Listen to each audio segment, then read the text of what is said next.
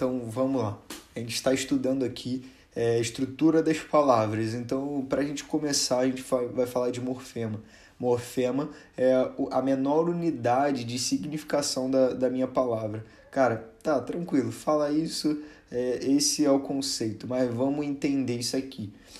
Um exemplo muito básico é o seguinte: é, eu tenho a palavra pedreiro, né? Então eu tenho a palavra pedreiro, pedreiro, eu tenho o meu morfema eiro, né? Porque o pedreiro, ele mexe com pedra, o pedreiro, ele faz alguma coisa. Então, se ele faz alguma coisa, ele essa é a profissão dele. Mas o eiro, ele também pode me trazer é, o sentido de recipiente. Por exemplo, saleiro, palheiro, tudo guarda. Então, é, saleiro é o lugar onde se guarda o sal, palheiro é o lugar onde se guarda o, a palha, né? Então, seguindo aqui, a gente é, também tem. Então, é, seguindo, a gente entende que te, aí nós temos também é, o morfema zero e o morfema pluralizador. O que, que é isso, cara? Qual é a diferença? Vamos lá. Morfema zero, a gente entende o seguinte: a gente não tem uma parte né? Tá faltando um tijolo na minha palavra. Vamos explicar isso aqui melhor.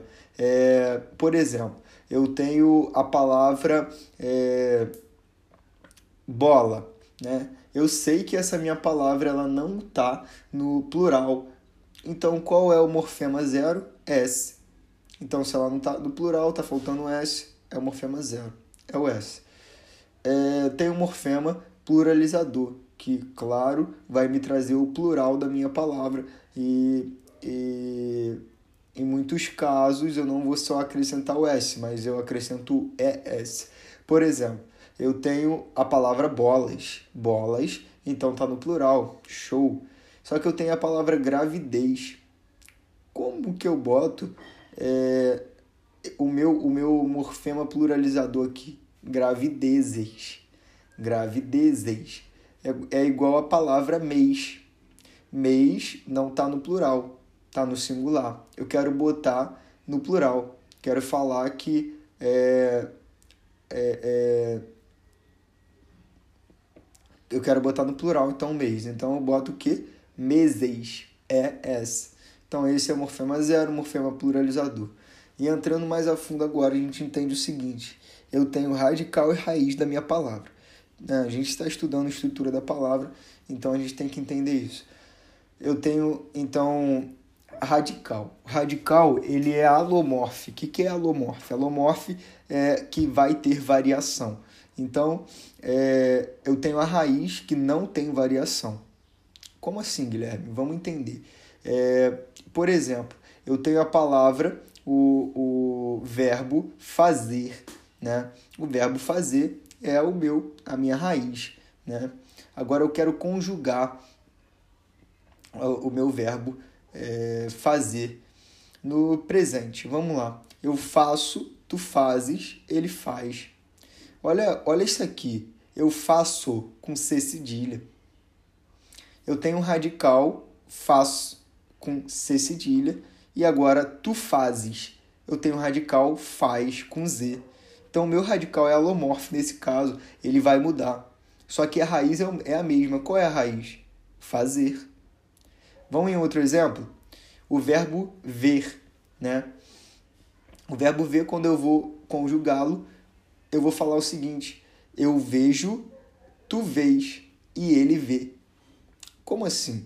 Eu tenho então vez, vejo, eu tenho meu radical diferente de tu vês mas a raiz é a mesma, é o verbo ver.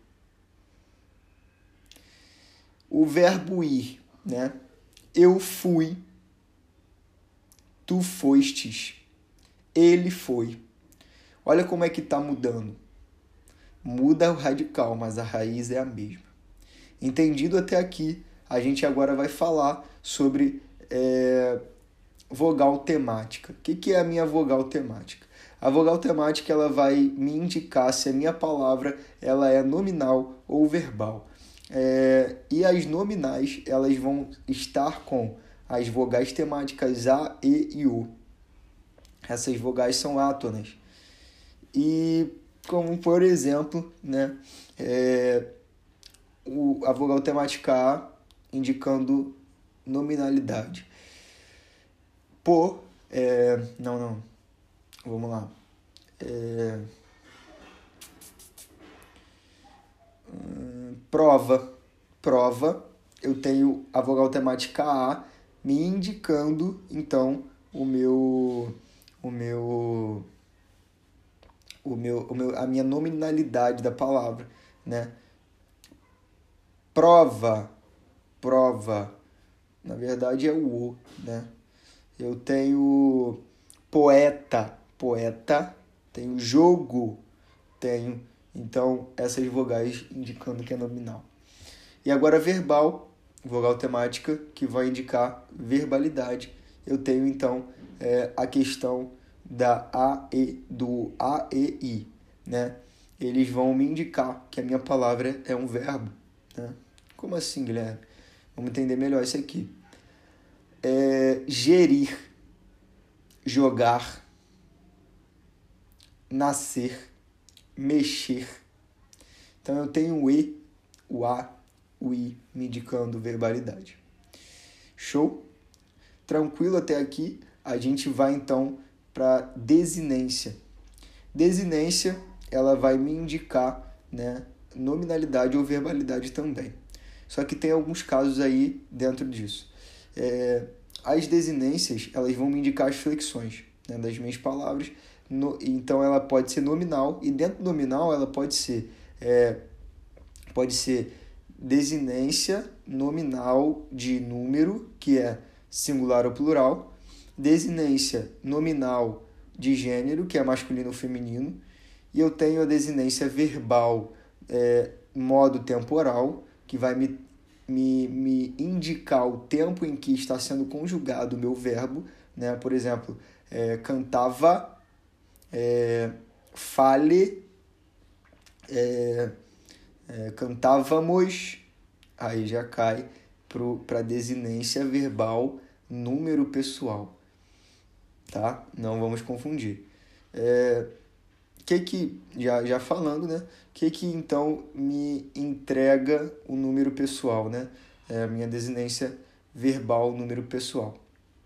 Ela me, me, entende, me, me, me traz um entendimento de que é, eu vou saber se sou eu quem estou falando, se somos nós que estamos falando, se somos se, se são vocês que estão falando.